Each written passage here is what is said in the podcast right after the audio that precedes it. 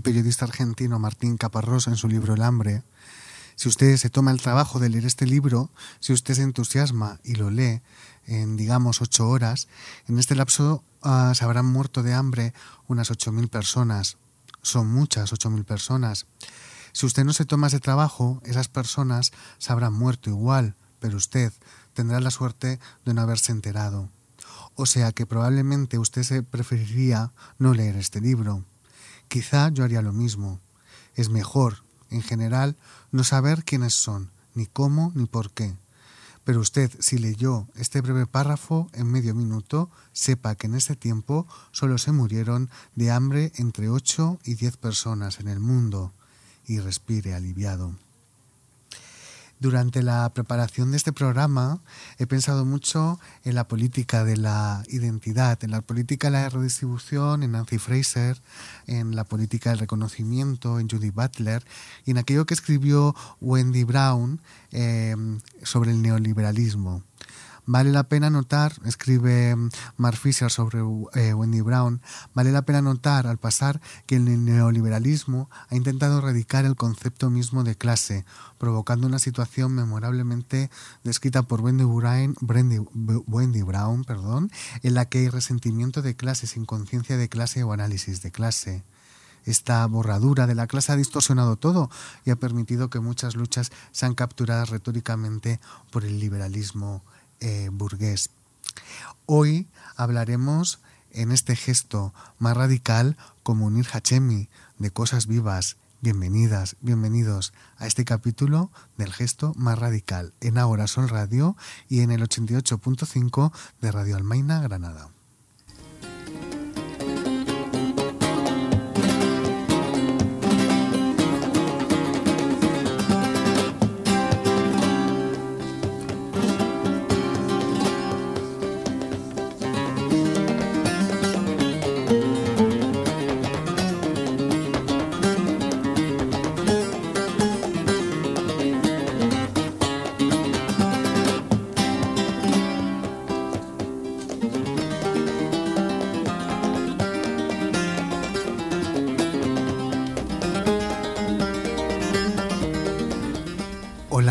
Tal? Hola Sergio, ¿qué tal? Muy bien, encantado de estar aquí. Muchas gracias por aceptar la invitación para conversar en este gesto tan radical sobre tu obra, sobre tu libro, Cosas Vivas, bueno, sobre esto y sobre muchísimas más cosas, lo que vaya surgiendo. El libro Cosas Vivas apareció a finales de 2018 y es un libro que es un viaje de cuatro amigos que se van a trabajar al norte, al norte de, de España, Francia o al sur de Francia. Eh, ¿Esa historia es un viaje, viaje iniciático? Sí, sin duda es un viaje iniciático y vamos, por las citas que has elegido, veo que has, o por lo menos que lees la novela de forma muy parecida a mí y a como yo la escribí. Yo la escribí con esa idea de, del desclasamiento, ¿no? Con esa idea de unos jóvenes que no tienen muy claro a qué clase pertenecen, ¿no? Son cuatro, Dos se consideran de clase media, uno se considera de clase obrera y uno se considera de clase alta. O bueno, quizá no quieren, pero en el fondo se consideran así, ¿no? Por su extracción social, por las rentas de su familia. Y van un poco a, Francia a todos a descubrir que son clase obrera en el fondo. O sea, es un viaje de, descubrimiento de clase en ese sentido. Está un poco camuflado en eh, la estructura de un Bildungsroman, como tú dices, ¿no? De una. ¿Cómo se llama? De un esto creo que hay una palabra en inglés que se usa ahora mucho, pero sí, de una novela de iniciación, ¿no? Eh, y también está camuflado en, una novela policial. Pero en el fondo yo creo que es un viaje de... De hecho hay un momento, no sé si es en la novela, no, es en, es en otra cosa, es en un poema que escribí hace poco, pero dice el largo viaje que, recorrimos desde la clase media hasta la clase media, ¿no? Pasando por, por, por la proletarización que vivimos en Francia, efectivamente. Sí, es un viaje iniciático, pero también es un viaje iniciático de clase. Cosas Vivas, publicada por la editorial Periférica. Eh, Munir Hachimi, naciste en 1989. Eh, perdona que diga este dato, aunque porque eres joven lo digo. Eh, eres doctor en, em, en lenguas, en, filología hispánica, por la Universidad de Granada con una, text, con, un con una tesis titulada Repensar a Bourdieu, la recepción de Borges en la narrativa española. Eres aparte escritor, también colaboras en proyectos de radio eh, y bueno, pues también te interesa el tema de las nuevas tecnologías, ¿verdad? Sí, si me permites. Sí, sí, claro. sí, sí, no, no, todo es correctísimo. De hecho, creo que alguna vez me han entrevistado, pero esta sí a la vez que más lo has clavado. Es exactamente eso es lo que soy. Eh, nada, quería comentar que solo porque has mencionado que esto se redifunde en Radio Almaina y, porque has mencionado que, bueno, yo vivo en Granada desde hace muchos años y... Y bueno, estoy aquí de, de, visita. Decir, mm, si me permites decirlo, que estos días se ha encerrado injustamente a un compañero de lucha de Granada, a Mestre, y que estos días hay convocatorias para, salir a la calle, ya que se emite en Radio Almaina, pues se lo digo a todo el mundo, que nunca está de más, que estos días hay convocatorias para salir a la calle y ponerse enfrente de los juzgados para luchar contra esta prisión sin fianza absolutamente injusta. Muy importante. A ver si que salga de allí, ¿verdad? Sí, sí, sí, sí. Em, bueno, el libro da muchas pistas, hablas de muchas cosas. Eh, eh, hablas de em, dices todo texto supone una fuera que se le cuela por que se le cuela por las rendijas. El diario es el género donde esa fuera está más presente. El libro actúa como una especie de diario no me gusta mucho la metáfora que haces escribir eh, sobre ese cuerpo no eso es muy bonito. Sí, sí, lo del cuerpo es una forma de intentar resolver una pregunta que para mí es bastante acuciante, que es cuando escribimos un diario. Mm. Yo llevo un diario en el que escribo muy de vez en cuando, ¿vale? Pero bueno, para quien escriba un diario, eh, aquí, ¿quién es el interlocutor? ¿no? O sea, en todo acto de habla se supone que hay un interlocutor. ¿Quién es el interlocutor de un diario? ¿no? Eh, cuando eres escritor, prácticamente es imposible no pensar que algún día eso se va a publicar. Es que es, muy difícil no pensarlo. Hay que luchar. Y yo para no pensarlo pensaba que le estaba hablando al diario, personificaba el diario como un cuerpo en el que se escribe, ¿no? Y, es el, diario era el propio interlocutor del diario. Esa era un poco la lógica para, intentar olvidarme del mercado. Que también es ese afuera que se filtra por las rendijas de lo literario, ¿no? Yo creo que en el Estado español se ha rechazado mucho desde la transición la idea de la idea de que, de que la literatura no solo está firmemente vinculada con la realidad y entretejida, sino que es parte de la realidad, ¿no? Y ese afuera que se cuela es lo que le da a la literatura una dimensión política que además yo creo que está, se quiera o no. O sea, la literatura siempre tiene una dimensión política. Y eso tiene que ver con ese afuera que se cuela, que también es la vida, por supuesto, también es el dolor, el, placer, el enamoramiento, el, ¿sabes? Cualquier tipo de emoción, por supuesto. Pero también son las condiciones materiales que posibilitan la literatura y bueno, por ejemplo, la cita que has puesto de Caparrós me parece, me parece brillante en ese sentido, ¿no? Cómo, cómo eh, al lector se le interrumpe la lectura para recordarle que hay un mundo ahí fuera y se, se computa el tiempo de la lectura en tiempo de vidas, de vidas, no de vida. Sí, sí, ese, ese, era un poco el sentido de la novela. Que, que intenta luchar, irónicamente, porque esto también para, para las oyentes, eh, se intenta, en la novela desde el principio el, el narrador afirma que quiere dejar la subjetividad fuera, ¿no? O sea, su propia subjetividad fuera. Bueno, pues esto es una alerta, la subjetividad no se puede dejar fuera, pero me parece un buen pretexto para empezar a escribir, intentar hacerlo, intentar conseguir esa imposibilidad. Hay ecos en la novela de Cristina Morales y los combatientes, Ricardo Pilia, Respiración Artificial, Viaje a la Alcarria, supongo, eh, Crónica de una muerte anunciada y Matadero 5. Una mezcla curiosa. Sí. Sí, eso tiene que ver, bueno, eso tiene mucho que ver con con mi formación académica. O sea, yo no soporto eh, las las novelas de, de, académicos y de doctores y de doctorandos en general, en general, por supuesto, porque suelen caer mucho. Entonces, yo estoy, o sea, tengo ese impulso erudito, por decirlo, en el peor sentido de la erudición, ese impulso erudito y mi forma de canalizarlo sin aburrir al, al, lector ni destrozar mi propia novela fue un poco eso, poner, coger los títulos de los capítulos, que es lo que tú has estado citando, y además me parece muy bonito cómo eh, se puede o sea, siempre que citamos releemos, ¿no? O sea, citar es proponer una posibilidad de lectura, ¿no? Cuando yo Mm. cito a Borges en el contexto de una novela eh, posapocalíptica, estoy proponiendo una lectura de un Borges concreto, ¿no? Eh, yo propongo una lectura de estos cinco autores, ¿no? Yo creo, por ejemplo, la de Cristina Morales es la canónica, es una crítica cínica del 15M, esa novela, me parece, vamos, o sea, yo la leo así, que esa lectura me parece canónica. La de Memoria de su desarrollo también. Viaje a la semilla, mm, propongo otra cosa. Y luego sí diría también, porque esto hay que reconocerlo, que mi novela es muy, muy heredera de la de la teoría narrativa de Ricardo Piglia me guste o no. O sea, es un policial, es un policial en el que hay un secreto, pero lo único que quizás es un poco más innovador es que cuando se desvela el secreto, eh, spoiler alert, ¿no? Cuando se desvela el secreto, no hay secreto, ¿no? Se desvela la nada, ¿no? Pero por lo demás, Respiración Artificial es un poco la mamá de esta novela y además la recomiendo. Eh, claro, esta eh, cuando estaba preparando la, eh, la documentación, claro, no, no había caído. Y claro, la novela Respiración Artificial fue escrita en 1980, justo en el momento en el que se estaba el régimen dictatorial argentino. Eh, eh, bueno, los asesinos argentinos. Sí. Eh, y me parece como muy una novela muy valiente. De hecho, mira, o sea, me, parece la mejor pregunta que me han hecho nunca, si me permites. Eh, bueno, yo haría un podcast entero hablando de respiración artificial porque me encanta esa novela. Pero efectivamente, respiración artificial, para quien no, haya, no la haya leído, es una novela que habla de los desaparecidos de la, de la Junta Militar Argentina, ¿no? Los, la gente que desaparecieron y todavía a día de hoy se, bueno, se, re- se re- rehabilitó la, un antiguo edificio de, de la Armada.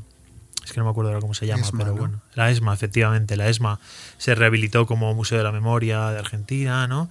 Y, pero bueno, siguen faltando muchos nombres en Argentina y se ha hecho un trabajo de memoria que no se ha hecho aquí con la transición, pero bueno, muchas cosas tenemos que aprender de nuestras compas latinoamericanas, ¿no?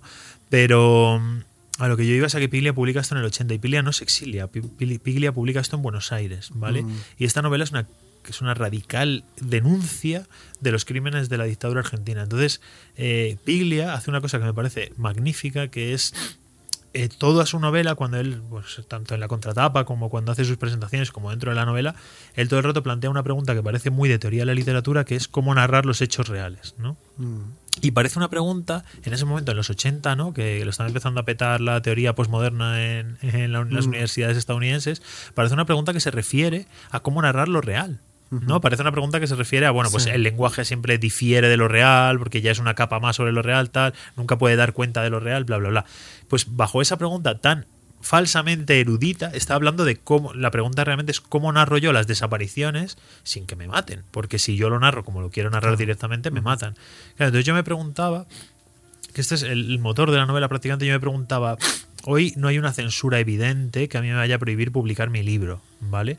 Entonces yo no tengo que luchar contra esa- censura. Y sin embargo sigue siendo acuciante para mí la pregunta de cómo narrar el horror, que en esta novela es el horror laboral y el horror eh, de, los, de, los, de los cuerpos vivos de los animales, ¿no? de, los, de los pollos en la novela sobre todo. Mm. Cómo narrar ese horror Mm. en esta forma de, no censura, pero selección, ¿no? Selección eh, no, nada natural que es el mercado editorial español, ¿no? ¿Cómo puedo narrar yo ese horror eh, al lector de forma que lo sienta, que sienta ese horror encarnado y a la vez que esto sea publicable, legible, ¿no? Y a partir de ahí, pues tomo las mismas eh, estrategias que Piglia, por supuesto, mutatis mutandis, ¿vale? Me, gustaría aclarar que la operación es muy distinta porque la situación es radicalmente distinta. Pero, pero esa idea de usar el policial, en el policial tiene esta cosa tan interesante que se rescata a finales del 20 y ahora en el 21, ¿no? De que hay que descubrir un crimen. Yo siempre he tenido la, la ilusión de, no tengo bastante talento, pero me gustaría hacerlo, de escribir un policial en el que, como un expediente X o un CSI, en el que al final se reunieran los policías y, y descubrieran en todos los capítulos que el asesino era el capitalismo, ¿no? Eso, Yo siempre quería hacer eso. Y Cosas Vivas quizás sea un poco eso, ¿no?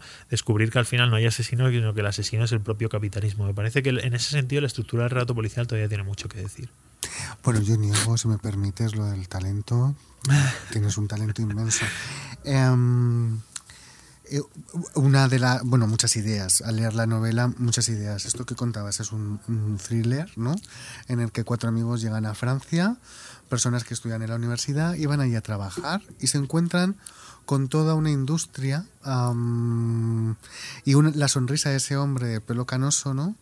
Que no, sabe, que no es una sonrisa, o al menos no es alegría, es otra cosa. No sabemos qué es esa sonrisa. La sonrisa dices de, del, dueño del camping o de, ah, no, no, del de Hank Scorpio. Este, este hombre. bueno, Hank Scorpio, que eh, como algún oyente habrá pillado, eh, es un personaje de los Simpson que es como una especie de, empresario maquiavélico. Que sí, bueno, la novela también intenta tener mucho humor, porque si no, ¿de qué, no? Mm. Vamos a seguir viviendo. Pero sí, eh, claro, luego hay una cosa hay, muchas cosas que son reales en la novela, o sea, que, bueno, son reales, que corresponden a experiencias que pasa, que nos pasaron, ¿no? Como yo las recuerdo. Y yo me acuerdo que nosotros creíamos que íbamos con una recomendación de una amiga de la madre de Ernesto, ¿no? Y realmente cuando llegamos allí, bueno, se llamaba Paul, ¿no? Eh, es un nombre... Eh, entonces dijimos, bueno, es de parte de Paul. Y nos dijeron, mira, no sabemos quién es Paul, pero si queréis podéis ponernos a recoger pollos y meterlos en jaulas, ¿no? Y efectivamente este personaje que tú dices encarna muy bien también lo que estábamos hablando, ¿no? Encarna muy bien la complejísima trama de relaciones que es la explotación, porque yo es una cosa que intento dar, dar cuenta en la medida de lo posible de ella en cosas vivas, ¿no? Cuando yo digo no hay un asesino, que es lo que he dicho antes, lo que estoy no, digo que no haya un asesino literalmente en la novela, que eso es irrelevante, te estoy diciendo que que nosotros todo el rato intentamos buscar un culpable, ¿no? Y este hombre que nos sonríe y nos da la bienvenida, eh, en un momento pensamos que él es el culpable de lo que está pasando allí, ¿no? Pero empezamos a tirar de la trama y entonces descubrimos que no sé quién, que trabaja no sé dónde su hermana y la empresa se fundó en Suiza y es una antigua... O sea, es todo tan grande y siempre hay una trama de relaciones que no sabes por dónde cortar el hilo, que yo creo que es uno de los problemas de las luchas actuales, ¿no? No sabemos por dónde empezar a cortar el hilo de esta madeja tan bestia que nos ata. Y... Y sí, sí, ese personaje me parece crucial en ese sentido, en el sentido de que es una encarnación de lo, de, lo complejas que son las tramas de explotación dentro del capitalismo actual. En relación a esto, dices, en la era posmoderna el horror ya no es el holocausto, es algo mucho más íntimo y más minucioso. Ahora releo algunas entradas del diario y me da la sensación de que en realidad el horror siempre es una metáfora de algo más. Ahí, y luego hablas también del terror. El terror siempre es una cosa blanda y pegajosa y no algo efusivo, nunca una explosión. Es algo que se va colando poco a poco. Sí, sí, sí, sí, sí. Sí, yo creo que ahí estoy, en la parte del terror, creo que estoy definiendo bastante el tema de la de la, de la depresión y la ansiedad que te, que te produce el mercado laboral actualmente, ¿no? O sea, mm. para quienes lo hemos sufrido, yo creo que eso es inenarrable en el sentido más lato. Mm. O sea, la depresión es un continuo pasar de los días sin que tú puedas identificar tu problema. Si alguien te da unas herramientas así, entiendo, no sé, yo no. pero, o sea, no, no, conozco tanto ni tengo formación psicológica, quiero decir, pero, pero tiene que ver con eso. O sea, cuando en la novela los cuatro protagonistas, yo no sé si están en una depresión, pero desde luego están en, algo muy característico de la depresión, que es un círculo vicioso del pensamiento, ¿no? Mm. Están todo el rato buscando un culpable, echándose las culpas unos a otros, luchando contra sí mismos, nunca van a escapar de sí mismos, porque eso es por definición imposible. Y en cambio el horror, me refiero más a lo que estábamos hablando a nivel narrativo, de que, bueno, o sea, es muy, muy, muy difícil decir esto porque puede parecer que frivolizo y no frivolizo en absoluto. O sea, pero es verdad que el holocausto es como el, gran mito del mal del siglo XX, ¿no? O sea, es la brújula moral y la brújula ética de, de, la, de la reconstrucción de la Europa, ¿no? De, de posguerra y luego hasta los 80, digamos. O sea, esa, ese hecho tan traumático en la memoria colectiva. Eh, también porque ocurre en Europa, ¿no? Porque la mm. colonización había, esto creo que hay que decirlo, la colonización había dado lugar a situaciones al menos tan... bueno, es que no se pueden hacer comparaciones. ¿no? Bueno, claro, no, pero podemos hablar de los armenios, por ejemplo, ¿no? Sí, exacto. O de las propias intervenciones de Churchill en Bengala, ¿no? Que Churchill se vende como un mito del antinazismo. O bueno, por tirar de lo que más conozco, en Argelia la intervención francesa desde 150 años atrás. O sea, mm.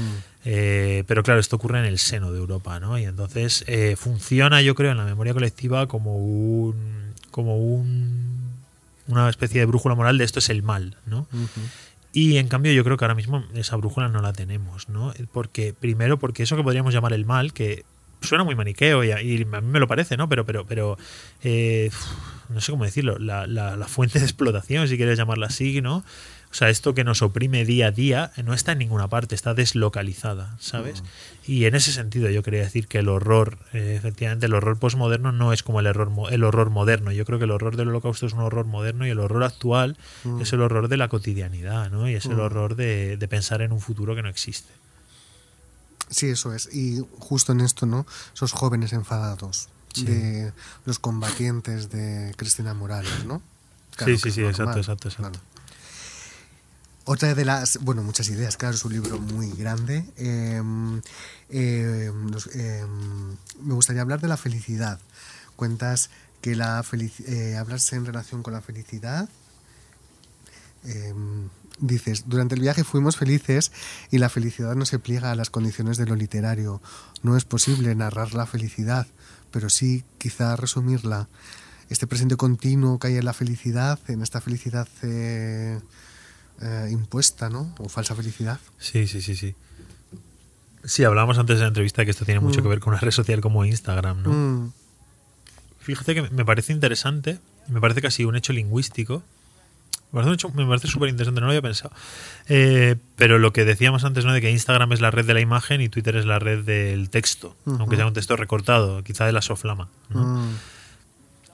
Y en Twitter está el enfado y en Instagram está la felicidad. O sea, donde reside la imagen, ¿vale? Reside la alegría, la limpieza, ¿no? Estas fotos que hacemos de los platos que nos cocinamos y tal, de todo súper limpito. Yo, yo tengo también una, un blog de veganismo y de recetas veganas y tal.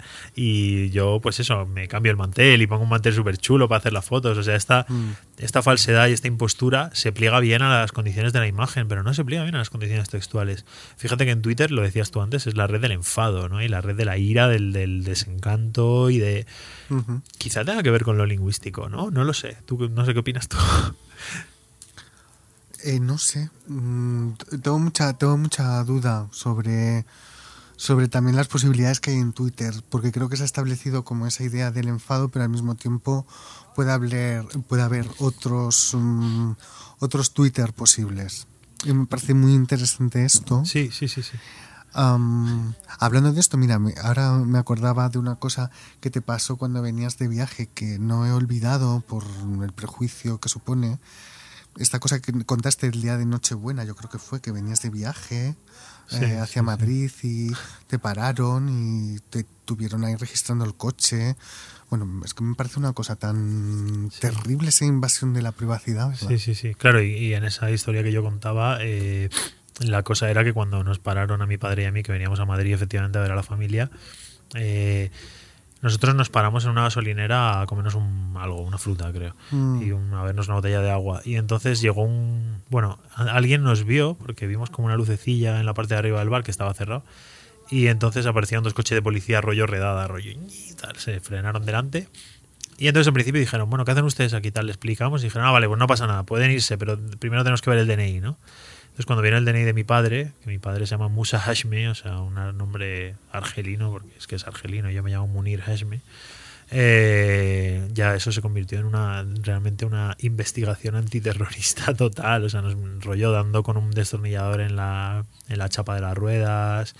O sea, sí, fue una experiencia muy bestia y que te, y que te pone en el lugar de, también tiene que ver con esta cosa que se dice tanto en, en, general, ¿no? En la izquierda, yo lo digo mucho en la izquierda blanca española, de que el racismo no existe, simplemente esa porofobia, ¿no? Me odio al pobre desviado, ¿no? Girado hacia, hacia una condicionante de raza. No, no es verdad, o sea, no es cierto.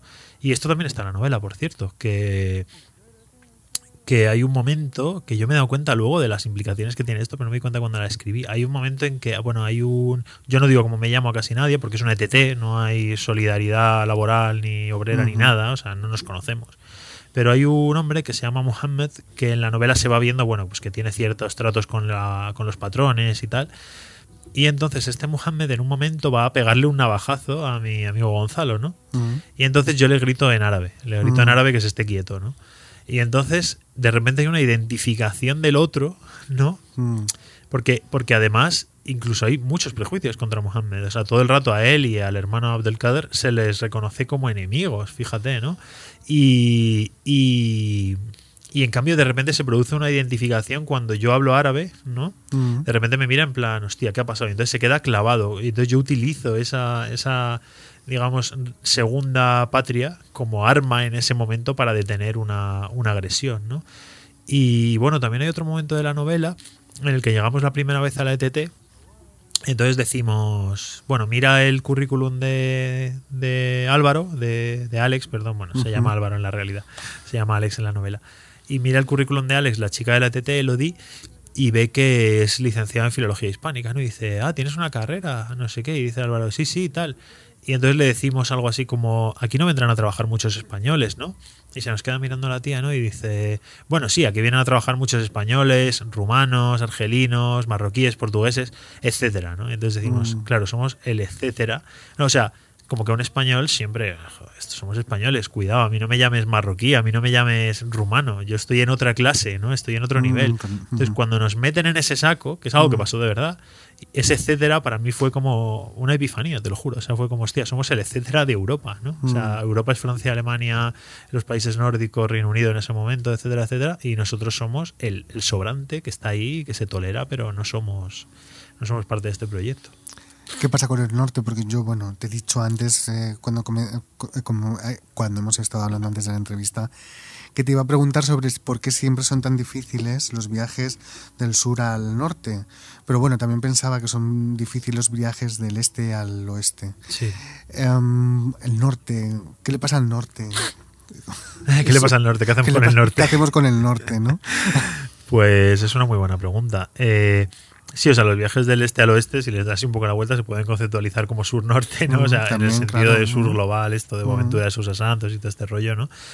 Pero en este rollo, en esta idea de sur global, el norte puede estar en el sur. De hecho, lo digo en la novela. Digo, y habría que explicarle cuando hablo de- del supermercado de las cosas vivas, que es lo que le da, lo que le da título a la novela. Digo, si le quisiéramos contar esto a alguien, tendríamos que explicarle primero que el norte no es un lugar, ¿no? Sino que es una, son unas condiciones materiales.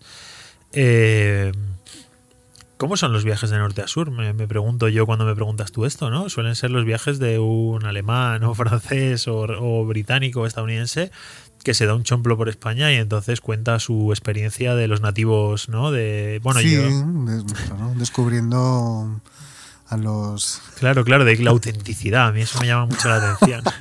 Mira que yo vivo, yo vivo en, ya te digo, desde hace muchos años en Andalucía. Yo ya soy andaluz de adopción y quizá en Madrid aquí no pase tanto, ¿no? Pero, pero en Andalucía pasa muchísimo. Como vienen un montón de, de guiris, se acaban quedando ahí y te cuenta que les atrae mucho la autenticidad, ¿no? Y es como, hostia, qué fuerte, qué bestia es este, esta exotización tan en la cara, ¿no?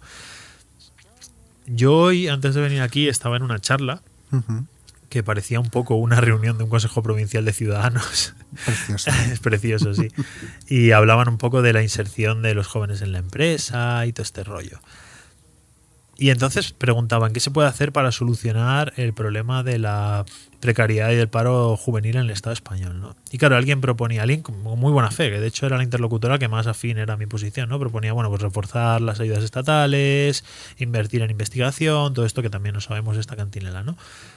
Y yo decía, claro, el problema es que si hacemos eso, nos vamos a pasar de una economía de ext- de extractiva, ¿no? o sea, de donde se extrae valor, o sea, de donde generamos un montón de plusvalor para los países del norte, a una economía netamente extractivista, que por supuesto ya lo somos, ¿eh? somos una, somos un, somos la, la, la colonia de, de Latinoamérica, lo seguimos siendo, y de Guinea Ecuatorial y de Filipinas, seguramente también, aunque no conozco tanto el tema, pero por supuesto, el Estado español es un Estado colono, pero a la vez es un Estado colonizado por Europa. Estamos en una situación compleja. Si nos convirtiéramos en Francia, pues dejaríamos de ser un Estado colono y colonizador y seríamos solo colonizador. Pero para mí no, eso no es una solución, ¿no? Eh, la solución es abolir las diferencias norte-sur. ¿Cómo se hace eso? Pues no lo sé. Con cosas muy legales, supongo. Habrá que esperar o mirar a mm, otras comunidades. Que por cierto, Sí. ahora estás trabajando en el tema de las comunidades. Bueno, yo es que ay, no sé si. Bueno, te lo voy a preguntar. El tema del zapatismo, que yo sé que a un amigo tuyo eh, le interesa mucho Sí. todo esto. Y qué, qué buen ejemplo, ¿no? Esto. Estas Sí. comunidades zapatistas que, por cierto, Sí. vienen ahora en, en septiembre, creo, ¿verdad? A, Sí, a sí, sí, sí. Eh, sí, bueno, es que cuando he dicho cosas muy legales me refería a la lucha armada. O sea que efectivamente la experiencia zapatista es un faro, o la experiencia de Rojava, ¿no? Eh, son, son espejos en los que mirarse y aprender. No hay, no hay otra, no hay más. Sí, sí. Y luego lo que tú dices, ¿no? Que bueno, aquí en el Estado, también en el territorio del Estado hay comunidades de las que también aprender mucho y tal. Lo que pasa es que, claro, la fuerza es tanta, ¿no? De un Estado nación capitalista neoliberal que mucha gente dice que es muy frágil. Yo creo que no es muy frágil. O sea, quizá pueda aceptar pequeños cambios, pero, pero acabar con él, mm, ya te digo, yo no tengo la, no tengo la solución, pero seguro que hay que mirar al sur, seguro. Pues vamos a mirar al sur y vamos a escuchar una canción del sur. Vamos a ver, Manuel. Se la vamos a levantar por todo lo que ya no están.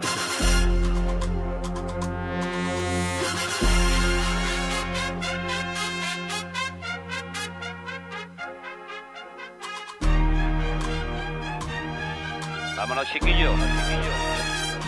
Está poquito a poco, ¿eh? A pulso. Que la notáis en las collejas. Vamos.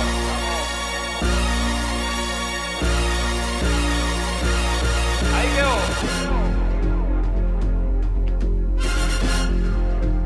Izquierda adelante, derecha atrás.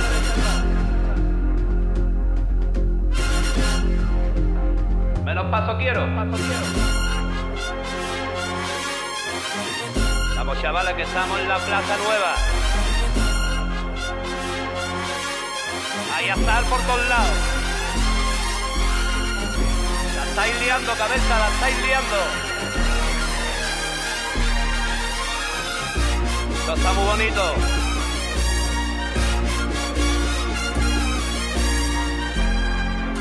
No lo podéis ver, pero está lleno de naranjo.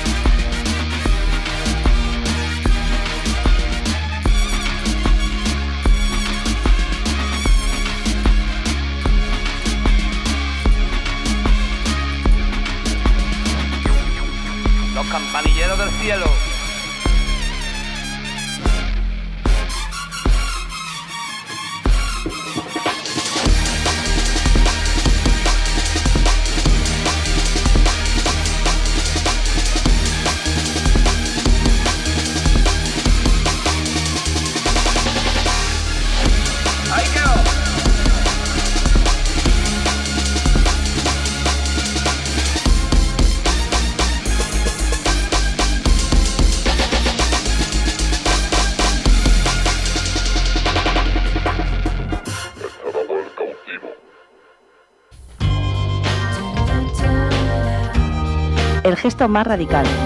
Nace con la vocación de un programa ornitorrinco, donde crecen y se mezclan cultura, literatura, música y disidencias.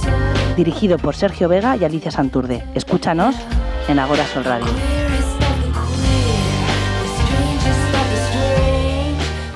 Bueno, volvemos del sur. Munir. Em, tu novela, Cosas Vivas, es un, un alegato a favor del veganismo, ¿verdad? Sí, sí, en cierto modo sí. O sea, bueno, o sea, claramente sí, ¿no? No, no nos vamos a, a llamar a engaño. Pero es verdad que la novela está planteada más bien como una narración de Ujú. los. de los Que te lleva. Exacto, de cómo. Hay un momento en la novela en que lo digo, además yo lo viví muy así. Yo no me hice vegano, eso no es verdad. O sea, yo no me hice vegano en Francia.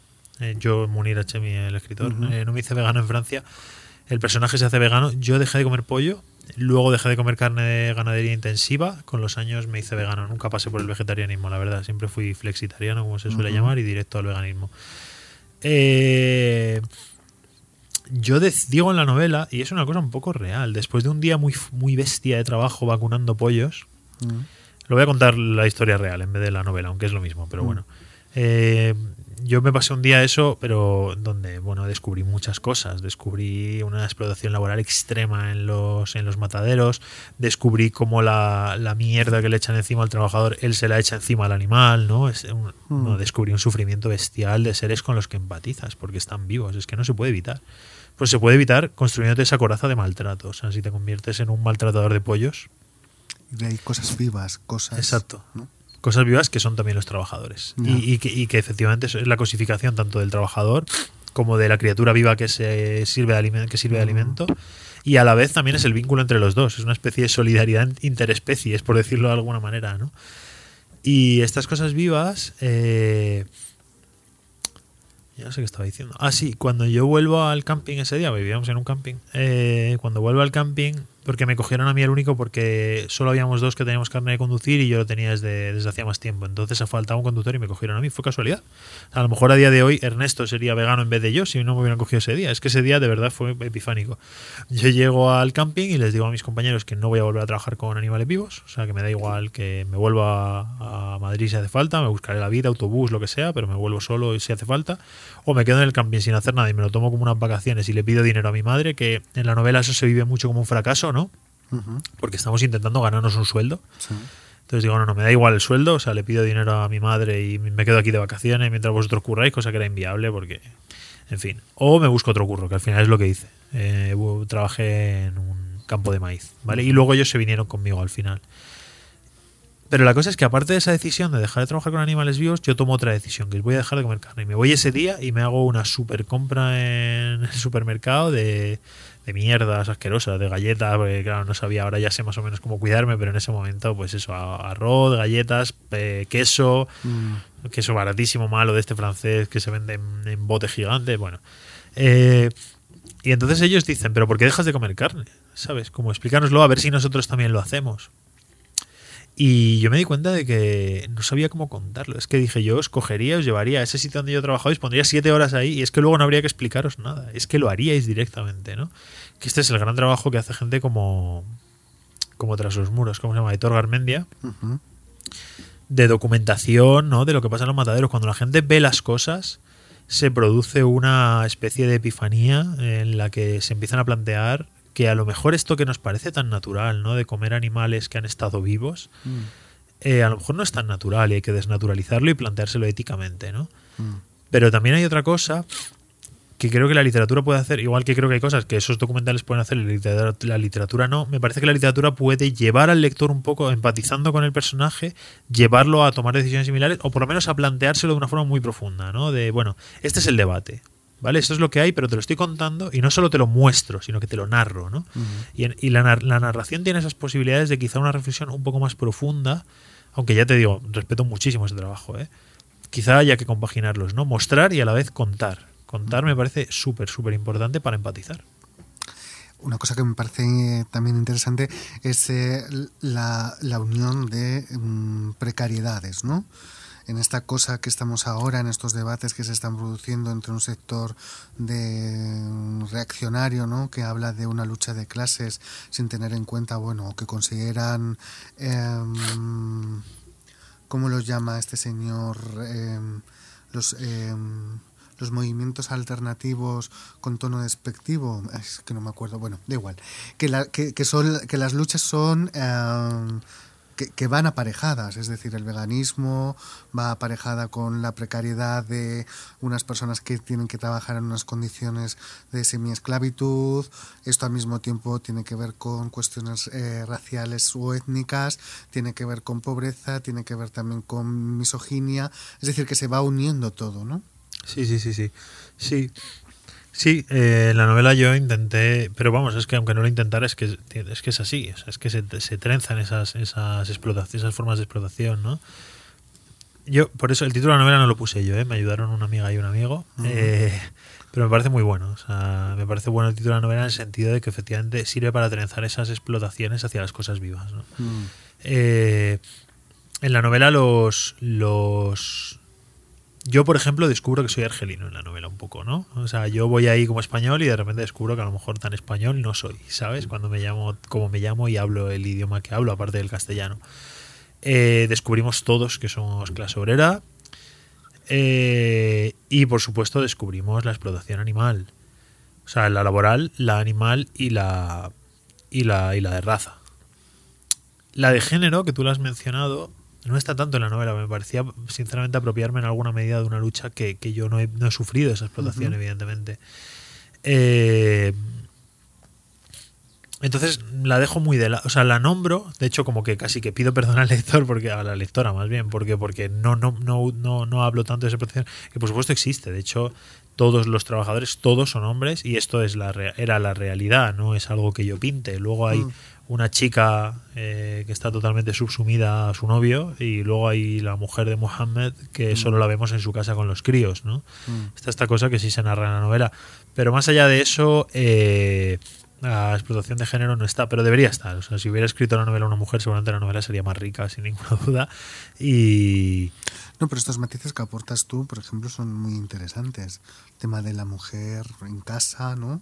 claro, claro, no, no, Mm. por supuesto es que esa explotación está. Lo que pasa es que yo no me sentí autorizado para narrarla porque además seguro que la habría cagado, seguro. pero sí, sí, por supuesto que existe, por supuesto. Sí, sí. Y, y la novela es un poco esta cosa tan tan Foucaultiana realmente ahora que, que también has dicho lo de la tesis y tal de, de trenzar las micro las micropresiones en, o sea entender ver las relaciones entre las cosas antes que las cosas no ver cómo se relacionan los cuerpos no cómo cómo se producen una serie de mandatos y de norma de normatividad social que lleva a la muerte directamente no a cuando se estrellan con el coche los trabajadores y todo esto Mm. eh, yo creo que si mi novela tiene algo es eso, la, la- la- o sea, una intención de mostrar las relaciones entre explotaciones más que las propias explotaciones. Yo quiero que el lector, cuando termine, no diga, joder, qué jodidos están los pollos. No, no, quiero que diga, hostia, es que la explotación capitalista va contra la vida. Claro, hay muerte. Claro, Mm. efectivamente. No va contra, contra este o este o aquel o este animal. No, no, es que va contra la vida en sí misma. ¿no? Claro. Tiene que ver con morir. Sí. Sí, efectivamente. Em, publicaste esta novela a finales de 2018 con la editorial Periférica.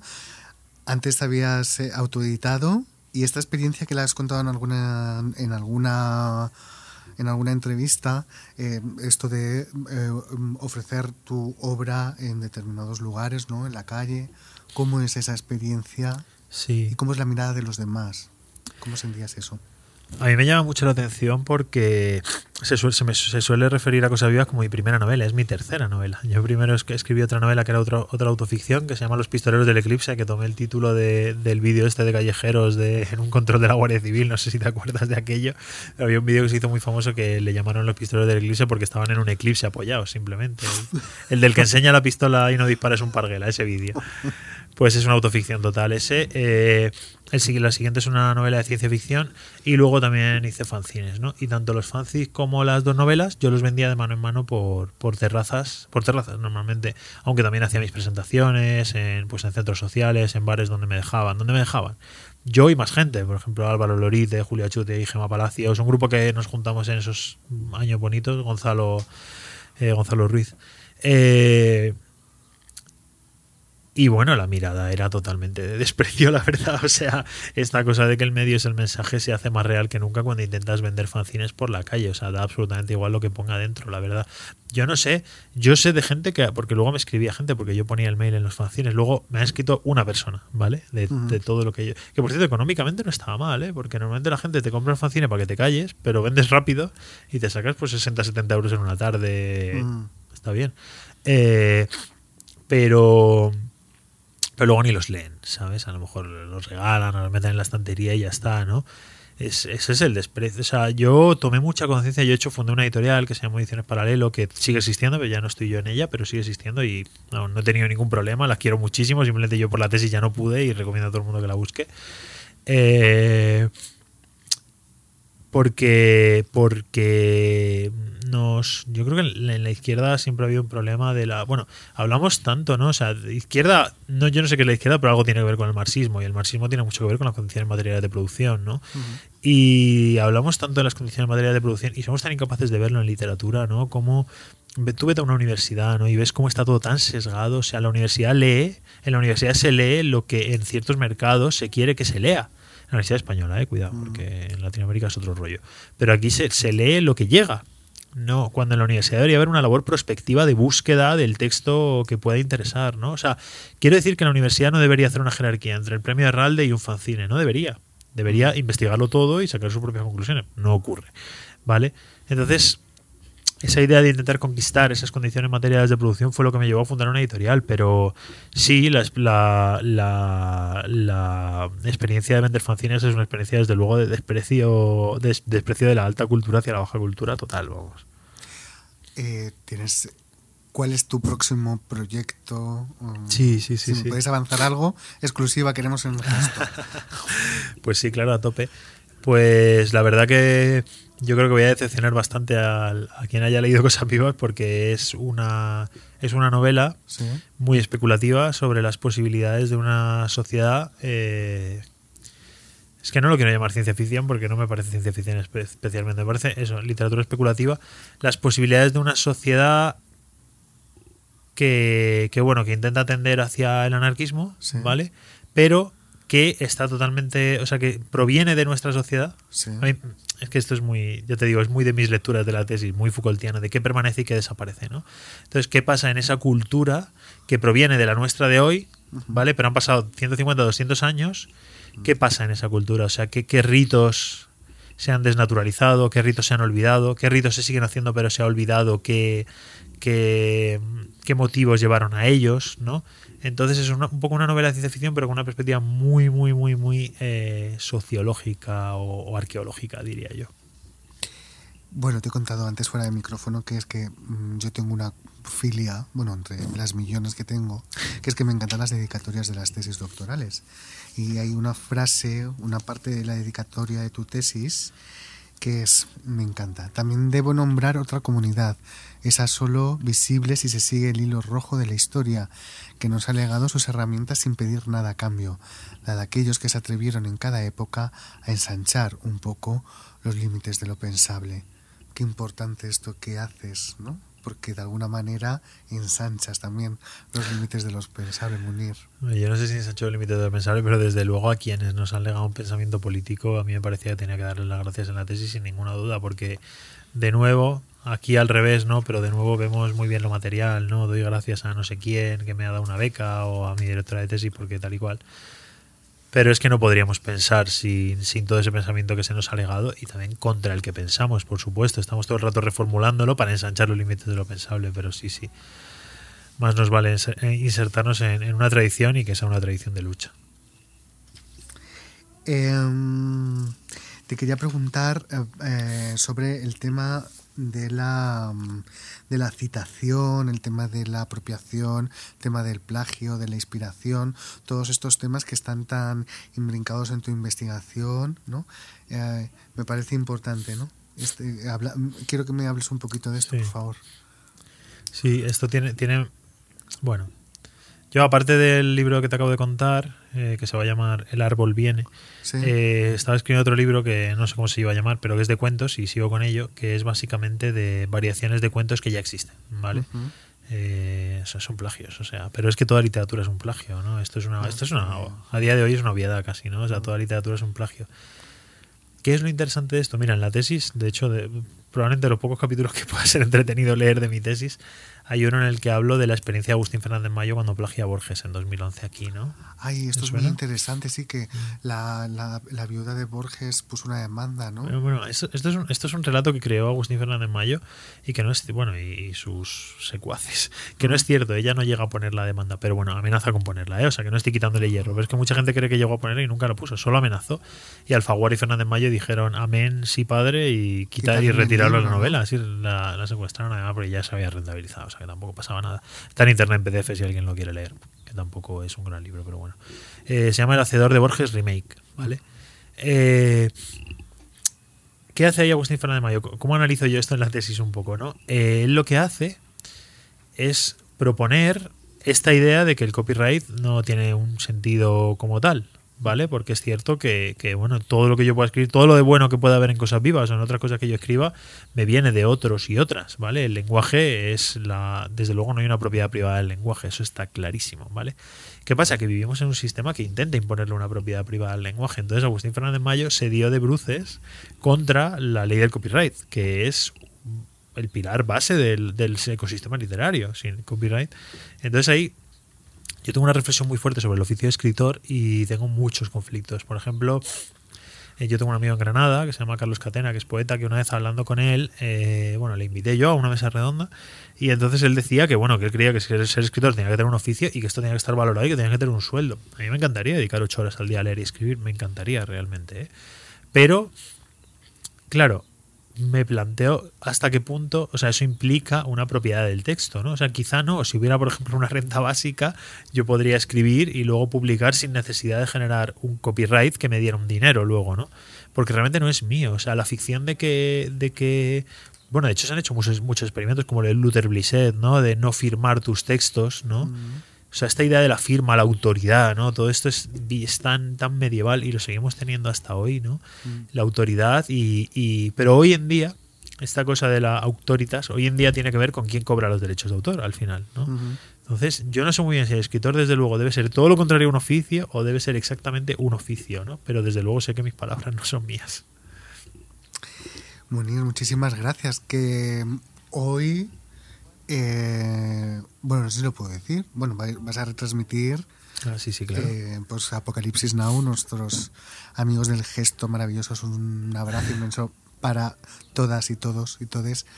Em, esta tarde, bueno, no sé si, bueno, esta tarde jueves, eh, y luego seguiréis, seguiréis, seguiréis.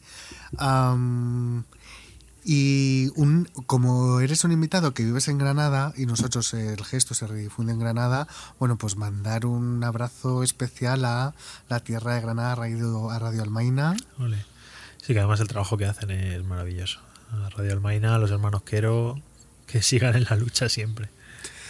Muchísimas gracias por aceptar la invitación, eh, por abrirnos tanta tantas puertas y por esta bomba ¿no? que nos has lanzado que lanzas con cosas vivas y las preguntas que nos podamos seguir haciendo. Muchísimas gracias a ti. Gracias, Munir. Y ahora nuestra recomendación librera de esta semana, del libro David Bowie, Poshumanismo Sónico, escrito por Ramiro Sánchez y editado por Olobión de Ediciones. Vamos a leeros la reseña, que la podéis leer por vosotros mismos, ya que está publicada en Kill by Trend. ¿Qué haría David Bowie? ¿Qué haría David Bowie siempre es un buen punto de partida? ¿Qué decisión tomaría el rey de la performatividad ante cualquier vicisitud de la vida?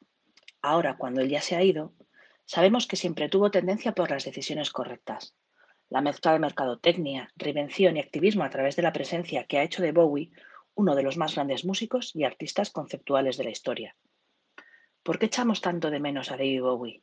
Es curioso ver cómo a raíz de su muerte se hicieron más presentes sus fans, los de siempre y los advenedizos, como si el hecho de que Bowie se hubiera convertido en una estrella negra hiciese más presente su ausencia, como esa relación que echas en falta cuando ya no está, como ese vecino mayor con el que siempre te cruzabas, en el que apenas reparabas y en el que has empezado a pensar compulsivamente cuando todo falleció. David Bowie cerró su historia. Desde el primer al último álbum creó un círculo perfecto y se despidió de todos nosotros con una obra íntima y maestra, con un título bastante sugerente como es Black Star el nombre que tiene el agujero cósmico que deja las estrellas una vez se destruyen y desaparecen, como desapareció Bowie en nuestro cosmos. David Bowie, Poshumanismo Sónico de Ramiro Sánchez y editado por Olobionte Ediciones, es un libro muy distinto a los demás que han caído en mis manos sobre la figura de Bowie. Este libro analiza desde una perspectiva poshumanista toda su carrera, de manera muy detallada y entrando en aspectos tanto estéticos como filosóficos. Ramiro Sánchez no peca de crear una biografía al uso, basándose en la historia de Baby Bowie como icono musical y personal. Da un paso más allá y analiza su figura desde la recreación de uno mismo, de la infiel fidelidad a ser un ser cambiante que crea y se recrea con cada nuevo álbum. El libro está dividido en nueve capítulos, a cada cual con un título más sugerente, Introducción y Contagio. En los dos primeros capítulos del libro, el autor nos sitúa en el concepto humanista, como toda formación discursiva que incluya tácita o explícitamente la idea de que los humanos son fundamentalmente diferentes a las entidades consideradas no reales o especulativas, animales, virus, máquinas, procesos, operando esta idea en términos de especificidad, antropología filosófica, movilizando nociones como finitud, empatía y libertad, siendo el poshumanismo aquello que interviene después de este proceso, una alternativa posterior, una evolución. El virus Bowie se propagó entre sus fans, siendo imitado hasta la saciedad, partiendo de la base vampirizadora de que Bowie en sí mismo también siempre buscó ser otro, ir siempre más allá de la propia identidad precreada. Tras esta primera contextualización, Ramiro Sánchez nos habla de su propio contagio, en el que te puedes reconocer como en un espejo, sino bien por la figura de Bowie, por cualquier otro ídolo al que hayas admirado hasta la extenuación, buscando beber información y datos sobre su persona como si así pudieras acercarlo a la puerta de tu casa, como si así os hicierais amigos. Contaminación, Schwarz Machine, apertura y procesos. La segunda parte de esta ciencia ficción musical la componen estos cuatro capítulos dentro del libro. Previo al virus Bowie hubo un contagio del mismo, una mutación. Desde aquel muchacho de canciones mod y acento cogni hasta el Bowie de su último álbum. Las influencias acusaciones de copia hacia sus compañeros de profesión siempre han estado latentes. ¿Vampirizó Bowie a Marbolan? ¿Se aprovechó de la personalidad de Iggy Pop Brian Eno? ¿Fueron intercambios creativos consensuados en todos los casos? El libro defiende la inocencia creativa de Bowie como un avance propio y una evolución. Yo personalmente no lo tengo tan claro y sí que veo una capacidad de utilizar los recursos ajenos de una manera más eficiente y más pensada, más cerca del mercado que del espíritu artístico y anarquista, sin mala fe quizá, pero con conciencia. Otro de los aspectos que se analizan con gran interés son los diversos personajes de Bowie a lo largo de toda su trayectoria, así como los simbolismos comunes a su carrera, el mayor Tom, el espacio, el Pierrot, mundos de expresión creativa y sexual, cambiantes y contradictorios en muchos casos, pero a la vez que se complementan y conviven en un espacio, el espacio Bowie. Paisajes, objetos, máscaras, parásitos y salida. En esta última parte del libro, el autor hace una preciosista y detallada análisis de cada álbum. Sonido, imagen, producción y edición de portadas, uniendo el análisis puro con la experiencia personal y poshumanística del artista que nos ocupa.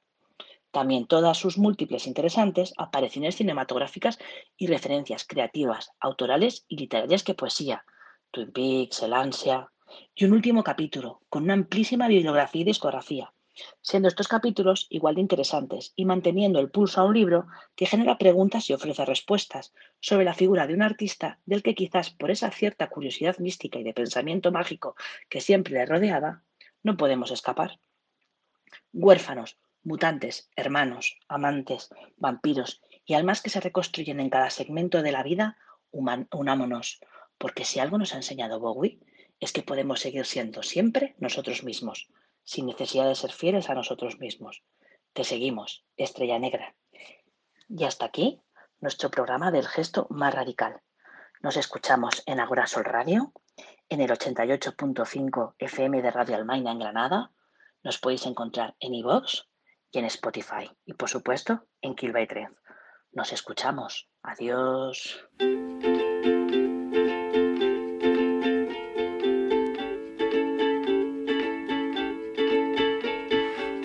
times we have.